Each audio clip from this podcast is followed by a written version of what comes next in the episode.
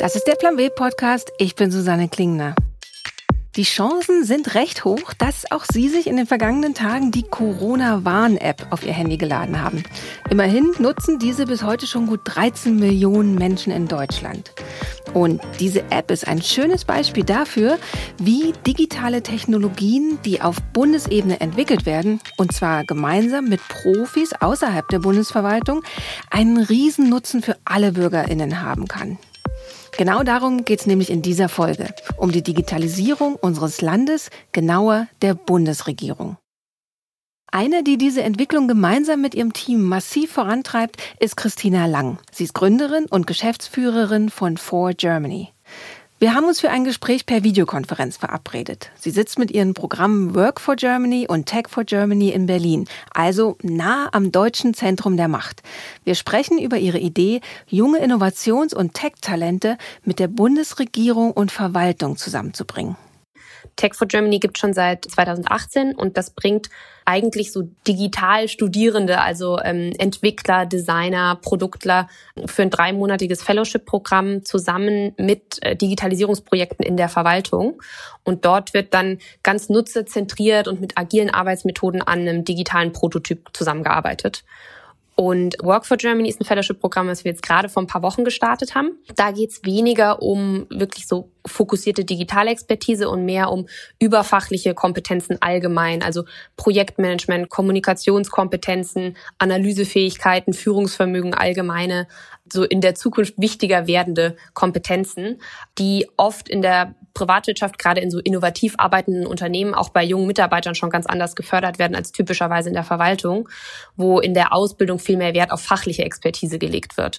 Und die Fellows bei Work for Germany arbeiten wirklich für ein halbes Jahr auch in den Ministerialstrukturen. Also wir entsenden die für sechs Monate in Teams, in Ministerien, in denen sie gemeinsam dort mit den Innovationstreibern, wie wir sie nennen, an bestimmten Umsetzungsvorhaben arbeiten. Mhm. Und was sind es dann für Projekte in den Verwaltungen? Hast du so Beispiele? Geht es dann darum, Bürgeranträge online machen zu können? Das wäre jetzt so das, was einem spontan einfällt. Oder welche Dimension hat es so in der Verwaltung? Das ist tatsächlich ganz breit. Ich meine, das Aufgabenfeld der Verwaltung ist ja auch ein sehr breites. Bei Tech for Germany geht es tatsächlich viel um Bürgerdienste, also um Verwaltungsleistungen, die auch Bürgerzentrierung und einen Nutzerbezug nach draußen haben. Wir haben uns aber auch schon Projekte angeschaut, die nur für die Verwaltung intern zu einem Effizienz Steigerung beitragen sollen. Also zum Beispiel äh, mit dem Auswärtigen Amt letztes Jahr an einem Rotationsportal gearbeitet, was den Umzug von Diplomaten ins In- und Ausland mit managen soll, weil das ein riesen äh, bürokratischer Aufwand für die ist. Kinder ummelden, Umzug planen etc., der natürlich mit einem digitalen Prozess ziemlich einfach unterstützt werden kann. Und was sind da so die vorrangigen Ziele? Bei uns geht es zum einen darum, dass wir die Verwaltung öffnen wollen. Ich glaube, die Verwaltung oder Ministerien, der öffentliche Sektor ist für viele, die nicht darin tätig sind, ja irgendwo eine Blackbox und man weiß eigentlich gar nicht, was da passiert. Und ich glaube, langfristig ist es auch förderlich für unser Demokratieverständnis und ähm, die Stärkung des öffentlichen Sektors, des staatlichen Handelns, dass man verstehen kann, wie werden eigentlich Entscheidungen getroffen, wie kann ich auch als Bürgerin darauf Einfluss nehmen und wie funktioniert der Staat, der uns ja auch irgendwo alle betrifft.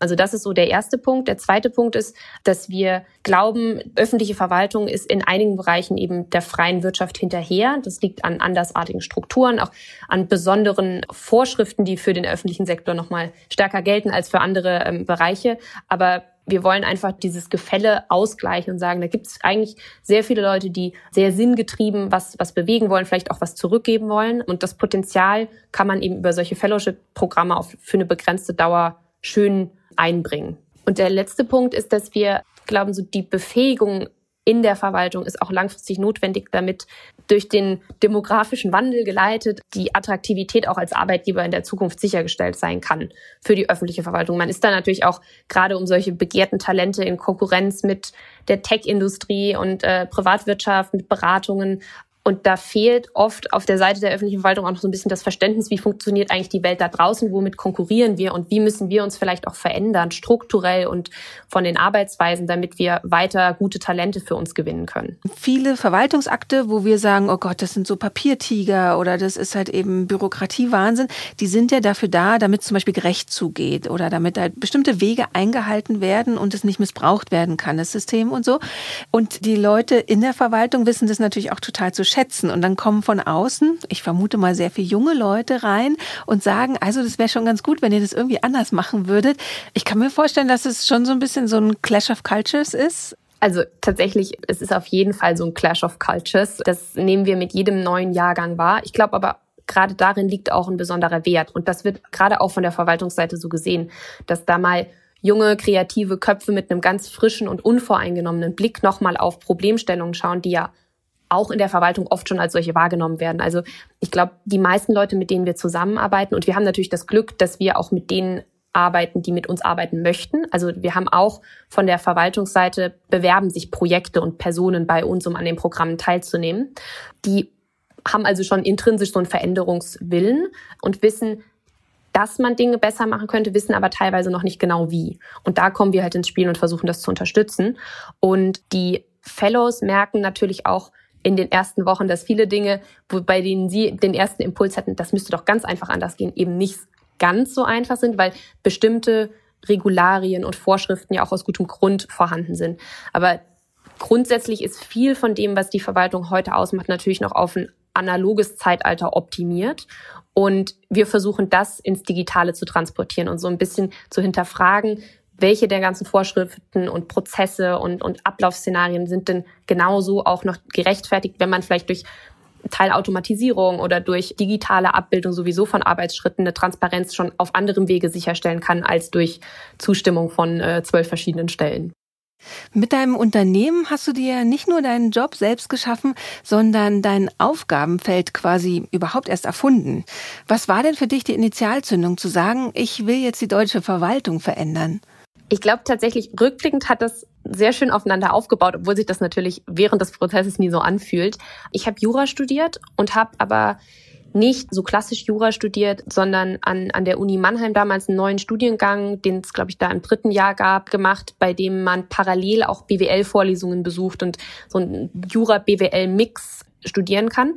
Und ich glaube, das hat schon immer dazu geführt, dass ich so ein bisschen zwischen ganz unterschiedlichen Disziplinen übersetzen konnte und das mir auch unheimlich viel Spaß gemacht hat. Und nach dem ersten Staatsexamen habe ich mich dann dagegen entschieden, so ganz klassisch die juristische Laufbahn weiterzumachen und anstatt dessen nochmal einen BWL-Master gemacht, um eben auch diese andere Disziplin mehr zu verstehen und habe aber eben so durchs Jurastudium natürlich auch von Anfang an viel mit wie ist eigentlich unser Staat strukturiert, wie funktioniert der öffentliche Sektor gelernt. Und das hat mich schon immer fasziniert. Ich glaube, viele, die Jura studieren, machen das auch aus so einem grundsätzlichen Gerechtigkeitsempfinden oder man möchte irgendwie so einen positiven Impact haben. Und ich bin nach dem Studium dann in, in eine Unternehmensberatung gegangen und habe dort unter anderem auch den öffentlichen Sektor beraten, weil auch da, ich fand es schon immer ganz interessant, auch mit dem BWL-Grundwissen, so zu überlegen, warum funktionieren denn Organisationen im öffentlichen Sektor so anders als Organisationen in der Privatwirtschaft, wo es doch am Ende in beiden Bereichen Menschen sind, die in gemeinsam was erreichen wollen. Und ich habe dann nach zwei, zweieinhalb Jahren in der Beratung gemerkt, so von außen kommt man immer nur bis zu einem bestimmten Punkt, weil natürlich irgendwann übergibt man die Projekte wieder in die Strukturen und an die Mitarbeiterinnen dort und sagt, okay, ihr müsst das jetzt zu Ende tragen oder weitertragen. Und ich habe gemerkt, ich möchte selbst mal in dieses Verwaltungsuniversum reinschauen, um zu verstehen, warum da manche Dinge doch nicht so funktionieren, wie wir uns das von außen überlegt hatten und habe eigentlich für mich selbst nach so einem Programm gesucht, wie das, was wir jetzt mit Work for Germany gestaltet haben und habe realisiert, in Deutschland ist es ganz schwer möglich, von außen mal für eine begrenzte Zeit sein Wissen in die Verwaltung einzubringen. Der klassische Werdegang ist, dass Beamten eben oder auch Tarifbeschäftigte, aber schon während dem Studium, schon vorm Studium oder direkt nach dem Studium in die Verwaltung einsteigen und ihr ganzes Leben in diesen Strukturen bleiben und dort sich weiterentwickeln. Und der Quereinstieg ist, glaube ich, heute schon etwas besser möglich als vielleicht noch vor 20 Jahren, ist aber bei weitem noch nicht die Regel.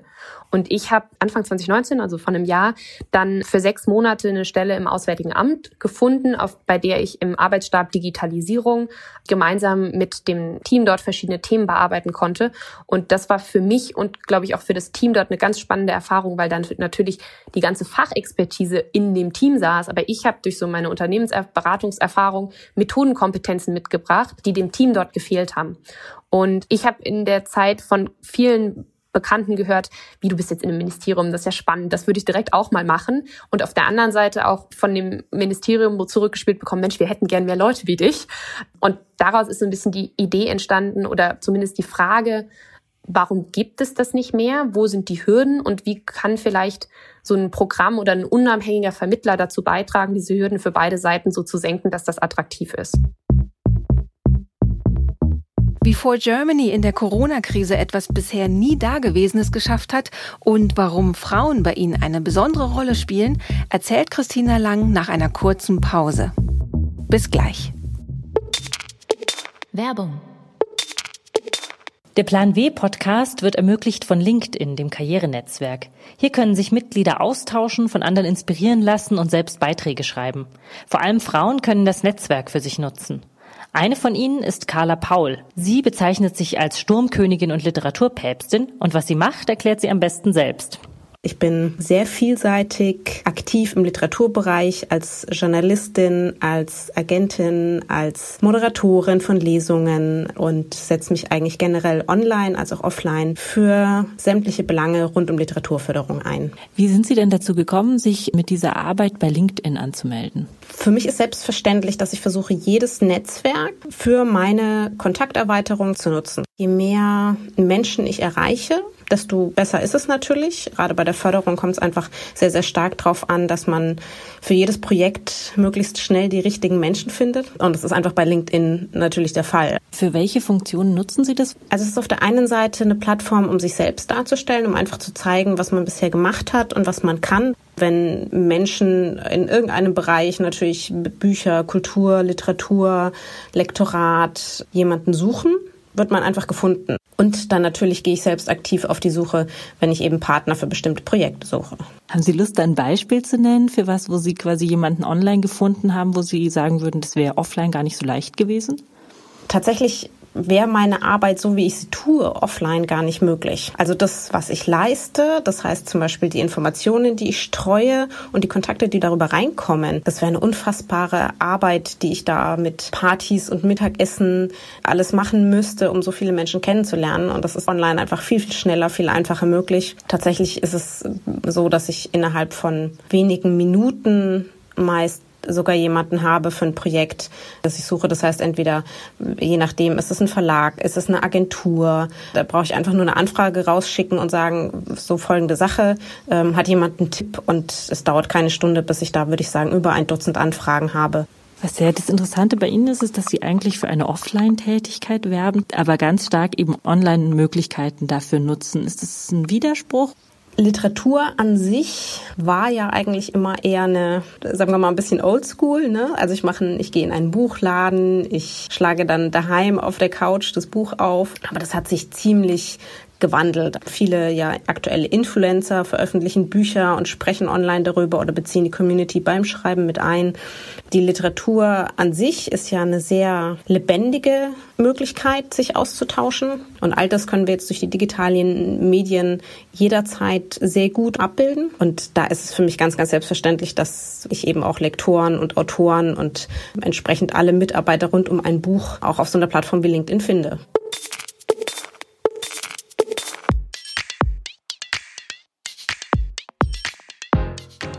Frühjahr diesen Jahres gelang Christina Lang und ihrem Team ein, ich will's mal Digitalisierungsscoop nennen. Sie stellten den Hackathon Wir vs. Virus auf die Beine. Sie wissen nicht, was ein Hackathon ist? Christina Lang erklärt es Ihnen kurz. Der Wir vs. Virus Hackathon ist ja entstanden in der gleichen Phase, in der die Ausgangsbeschränkungen auferlegt worden sind und Schulen geschlossen haben. Die Menschen, glaube ich, in Deutschland immer mehr gemerkt haben, dass die Pandemie wirklich ein ernsthafter Einschnitt in ihren Alltag sein wird und viele auch so ein Gefühl der Hilflosigkeit oder der Ungewissheit erfasst hat, was in den nächsten Monaten da auf uns zukommt. Und ähm, das Grundprinzip von einem Hackathon ist, dass man die Intelligenz in der Breite der Gesellschaft nutzt oder in der Breite der TeilnehmerInnen, also das crowdsourced und gemeinsam auf bestimmte Herausforderungen innovative Lösungsansätze sich überlegt, aber auch in einem quasi sehr strikt getakteten Rhythmus direkt verprobt, pilotiert, validiert durch, durch Feedbackgespräche mit NutzerInnen und so innerhalb von nur 48 bis 72 Stunden, also oft an einem Wochenende, schon einen ersten Prototyp entwickelt von etwas, was dann theoretisch in der Form so weitergeführt werden kann, also schon ganz konkreten Nutzen stiften kann. Und das war eine Idee, die auch tatsächlich tatsächlich erst eine Woche vor dem eigentlichen Hackathon geboren ist. Wir waren da inspiriert von dem Hackathon, den die estnische Regierung auch dort mit einem im Startup-Bereich tätigen ähm, Verband, glaube ich, innerhalb von 24 Stunden aus dem Boden gestampft hat. Und ähm, ich habe dazu einen Tweet gesehen sonntags und dachte, das wäre doch was in der aktuellen Phase, das sollten wir in Deutschland auch machen. Und es wäre schön, wenn das nicht nur aus dem zivilen Sektor gestemmt ist, sondern wenn das eben auch unter einer Beteiligung der öffentlichen Strukturen, mit denen wir als, als Organisation schon viel zusammenarbeiten, passieren kann. Und wir waren da auch ganz also positiv überrascht von der Geschwindigkeit, mit der das Kanzleramt sich hinter das Konzept gestellt hat und gesagt hat, wir finden das eine klasse Idee, lass uns das gerne machen und dann sogar quasi das Kabinett beteiligt hat und alle gemeinsam gesagt haben, lasst uns das zum Hackathon der Bundesregierung ausrufen. Und das hat natürlich auch enorm dazu beigetragen, dass die Resonanz dann so groß war. Also ich glaube, das und der Punkt, dass es eben zeitlich auch genau zusammengefallen ist mit dieser Verschärfung der Maßnahmen. Die Zahlen sind ja irre beeindruckend. Nur drei Tage nach Beginn des Aufrufs hatten sich 40.000 Menschen angemeldet. Es kristallisierten sich 2.000 Projekte in 50 Themengebieten raus. Und nachdem die Menschen von Freitag bis Sonntag an ihren Projekten gearbeitet hatten, gab es ja 1.500 Projekte. Was ist dein Lieblingsprojekt? Ach, das werde ich ganz oft gefragt. Ich finde es tatsächlich sehr, sehr schwierig, weil es so eine große Bandbreite von Projekten ist. Dadurch, dass wir nicht den Hackathon thematisch jetzt auf einen ganz bestimmten Bereich begrenzt haben, sondern gesagt haben, alles, was uns in der Auseinandersetzung mit der Pandemie unterstützt, hat einen Wert und wollen wir deshalb zulassen. Und das geht eben von Nachverfolgung von Infektionsketten über medizinisches Equipment, über das Themenfeld häusliches Leben, aber auch Verwaltungsleistungen, Informationen, Fake News etc. Also es ist sehr, sehr breit. Und wir haben im anschließenden Umsetzungsprogramm jetzt auch 130 Ideen entlang dieser Handlungsfelder, die wir über die nächsten sechs Monate, also jetzt schon seit, seit im dritten Monat, bei der weiteren Umsetzung unterstützen. Ein Projekt, was ich super gerne mag, ist Palia. Das ist digitalisiert Sterbehilfe und ist, glaube ich, ein eher tabuisiertes Thema, weil es halt sehr unangenehm ist, darüber zu sprechen, aufgegriffen hat und da sehr niedrigschwellig Begleitformate entwickelt und deshalb, glaube ich, schon jetzt einen, einen großen Mehrwert stiften kann. Du hast gesagt, dass dich eine ähnliche Idee aus Estland zum Wir vs. Virus Hackathon inspiriert hat. Schaut ihr eigentlich viel ins Ausland, um zu gucken, was dort vielleicht schon besser gelöst ist als in Deutschland? Großbritannien wird da, glaube ich, immer als klassisches Beispiel genannt, die schon sehr früh auch so eine Digital Service Unit eingerichtet haben, die mit einem breiten Mandat auch ausgestattet haben, um zum Beispiel alle bestehenden Government-Websites auf eine Webseite zusammenzufassen, weil das aus einer Nutzerinnensicht viel leichter ist, Informationen zu finden, wenn man eben ein zentrales Einfalltor hat, bei dem auch nach den Bedürfnissen der Nutzer strukturiert Informationen zur Verfügung gestellt werden und nicht quasi nach dem Präsentationsgedanken des jeweiligen Ministeriums eben Pressemitteilungen und Bilder der Ministerin, das die Webseite dominiert.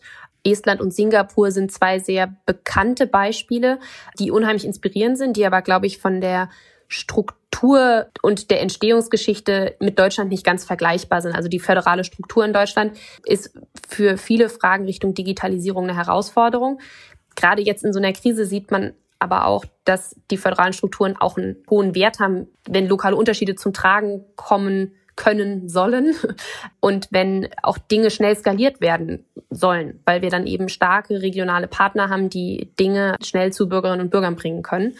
Ich finde auch zum Beispiel Kanada ein interessantes Beispiel. Die Dänen machen viele gute Sachen. Also wir können da uns aus ganz unterschiedlichen Ländern viel abgucken. Auf euren Webseiten kann man die beiden Teams von Work for Germany und Tech for Germany sehen und da schauen einen viele Frauengesichter an. Das ist ja schon ungewöhnlich, gerade bei Digitalisierungsthemen. Hat es eine besondere Geschichte, dass ihr so viele Frauen seid? Das ist eine sehr, sehr gute Frage, die wir auch nicht eindeutig beantworten können, die aber bei uns intern regelmäßig auch zu einer Auseinandersetzung mit Geschlechter- und Diversitätsfragen führt. Wir waren oder sind äh, ein Gründer und zwei Gründerinnen, Sonja und ich gemeinsam mit André. Und ich glaube, wir haben, wir sind alle noch so jung, dass wir das Privileg haben, schon in einer Zeit aufgewachsen oder beruflich und tätig gewesen zu sein, in der Teambesetzungen relativ divers sind. Also in meinem bisherigen beruflichen Werdegang hatte ich selten die Konstellation, dass in der Arbeit mit quasi Leuten auf meiner Hierarchiestufe, dass ich da nur von Männern umgeben worden wäre oder war. Ich glaube, gerade im Bereich Digitalisierung muss man ein bisschen unterscheiden zwischen so den reinen Tech-Kompetenzen, die leider auch vom Ausbildungshintergrund, glaube ich, immer noch sehr männerdominiert sind und den eher softeren Themen, die quasi digitale Transformation, Veränderungsmanagement, auch quasi nutzerzentriertes Vorgehen, ähm, Designfragen betreffen, die tatsächlich, glaube ich, auch so von der Ausbildung eher weiblich dominiert sind wir wünschen uns das, dass wir auch jeweils in den einzelnen Bausteinen diverse Teams aufbauen können. Wir sehen aber gerade bei Tech for Germany ist es eine gewisse Herausforderung, sehr viele weibliche Ingenieure zu finden und auf der anderen Seite eine Herausforderung, sehr viele männliche Designer zu finden. Und deshalb setzen wir uns immer wieder bewusst damit auseinander, wie bekommen wir denn den jeweils vielleicht etwas unterrepräsentierten Teil in die Position, dass sie sich auch bewerben. Also da geht es viel auch, glaube ich, um so genderdiverse Ansprache und sicherzustellen, dass sich die quasi auch vielleicht weniger vertretenen Gruppen angesprochen fühlen. Bei uns in der Organisation, ich glaube, das Angebot, dass man bei uns sehr sinngetrieben fürs Gemeinwohl in Deutschland und für die deutsche Verwaltung arbeiten kann, hat eher Bewerberinnen angesprochen als Bewerber. Und wir haben dann im konkreten, im, im Bewerbungsprozess gemerkt, dass sich immer die Frauen durchgesetzt haben. Und haben tatsächlich an einem bestimmten Punkt auch mal überlegt, ob wir eine Männerquote einführen sollten, weil wir mittlerweile, glaube ich, von elf Mitarbeitern drei Männer sind. Drei sehr gute Männer, aber eben auch äh, acht sehr gute Frauen. Und wir haben für uns intern so gewisse Erfolgskriterien gesetzt, zu sagen, was bedeutet für uns Diversität, wie wollen wir die leben, aber wir haben keine starre Quote. Mhm. Und merkt ihr da, dass ihr dir vielleicht auch was anderes mitbringt? Also Frauen sind ja doch noch sehr da sozialisiert, eben zu schauen, wie funktioniert das Miteinander, also das persönliche Miteinander, gesellschaftliches Miteinander, eben gesellschaftliche Verantwortung zu übernehmen. Also die Sozialisation von Mädchen und Jungs, Frauen und Männern ist ja doch noch an vielen Punkten unterschiedlich. Ist es dann auch ein großes Plus für euch? Also zu sagen, wir machen uns halt auch ja sehr viele Gedanken darüber, wie kommen hier Menschen zusammen mit diesem digitalen Tool zum Beispiel? Absolut. Also ich fühle mich immer wohl damit, da nicht so sehr von den Unterschied zwischen Männern und Frauen zu sprechen, aber so typisch maskulin und typisch feminin. Und ich glaube tatsächlich, dass so eine weibliche Form von Kommunikation, die ja sehr mitnehmend und irgendwie alle abholend ist, gerade in so einem Veränderungsprozess oder in einem Betreten von Neuland, in dem es aber schon sehr viele unterschiedliche Interessen gibt und eingefahrene Perspektiven, vielleicht erfolgsversprechender ist als eine typisch maskuline, direkte, ziellineare Kommunikation. Und wir haben auch in der Interaktion mit, mit Ministerien schon viel die Erfahrung gemacht, dass es Spaß macht, mit uns zusammenzuarbeiten, dass es irgendwie als sehr freundlich und wertschätzend und kollaborativ wahrgenommen wird. Und ich glaube auch, dass da die weibliche Prägung bei uns im Unternehmen mit zu beiträgt. Habt ihr da auch eine Vorbildfunktion? Also seht ihr, dass sich da vielleicht mehr Frauen angesprochen fühlen, halt eben auch in diesen Bereich zu gehen? Wir haben tatsächlich in Bewerbungsgesprächen schon gesagt bekommen, dass es super interessant ist und irgendwie ein positives Signal, dass wir in der Organisation auch viele Frauen haben. Ich glaube, gerade für weibliche Tech-Talente ist das ein wichtiger Faktor. Und bei den Bewerbungen für Work for Germany hatten wir eine relativ ausgewogene Bewerberzahl. Ich glaube, da sind es dann eher andere Faktoren, die dazu führen, dass Frauen sich so ein Fellowship-Programm für ein halbes Jahr eher leisten können. Wir hatten dann, und das spielt wahrscheinlich auf so allgemeine Unterschiede in der, sag ich mal, Karrierestruktur, auch in, in Paaren eine Rolle. Für viele der weiblichen Bewerberinnen ist es doch das Zweiteinkommen und man kann dann vielleicht eher sagen, ich gehe aus meinem eigentlichen Job mal für ein halbes Jahr raus und mache jetzt das. Viele männliche Bewerber haben am Ende gesagt, der Gehaltseinschnitt, der damit verbunden ist, an so einem Fellowship-Programm teilzunehmen und dann auch nur vergleichbar wie ein TVÖD vergleichbar werden die Leute ähm, bezahlt für das halbe Jahr. Das ist für sie so ein Rückschritt, dass sie das irgendwie nicht mit ihren sonstigen Verpflichtungen gerade abbilden können. Also da würden wir uns wünschen, dass die Gleichberechtigung in der Familienplanung und Karrieregestaltung schon weiter ist, sodass auch Männer sich das erlauben könnten, an so einem Programm teilzunehmen. Ich habe schon das Gefühl, dass da jetzt so ganz viel passiert ist. Also gerade auch mit dem Erfolg des Hackathons und nach dem, was du erzählst, einer allgemeinen Öffnung der öffentlichen Verwaltung für Input von außen. Was passiert bei euch denn da als nächstes?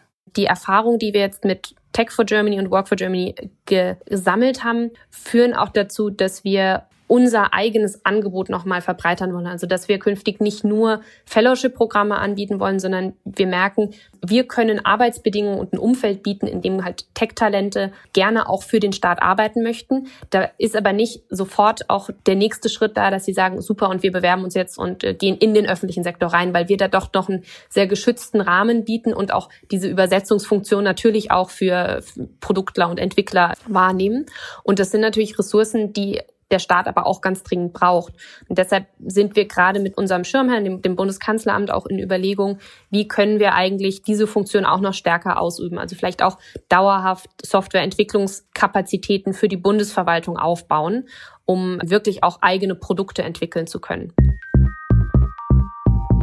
Ein solches erstes eigenes Produkt ist die schon eingangs erwähnte Corona-Warn-App. Und die Bundesregierung hat sich dafür auch von sehr kritischen Organisationen, wie zum Beispiel dem Chaos Computer Club, ein dickes Lob eingeholt. Denn das Robert Koch Institut als oberste Bundeseinrichtung für den Bereich öffentliche Gesundheit hat von Anfang an nicht nur mit den beiden Riesen Deutsche Telekom und SAP zusammengearbeitet, sondern auch mit gut 25 kleineren Unternehmen. Solche Kollaborationen könnten in Zukunft viel öfter stattfinden. Gerade wenn es um die Lösung komplexer Probleme geht, die eine breite Öffentlichkeit betreffen, aber die nicht allein von Regierung und Verwaltung gelöst werden können. Das war der Plan W Podcast. Ich bin Susanne Klingner und ich freue mich, wenn Sie den Plan W Podcast abonnieren und weiterempfehlen. Es gibt ihn bei Apple Podcasts, Spotify und überall, wo es Podcasts gibt. Der Plan B Podcast ist eine Haus 1 Produktion für die Süddeutsche Zeitung. Editing und Sounddesign machte Simone Halder. Die Titelmusik ist von Katrin Rönecke. Das Cover gestaltete Dirk Schmidt.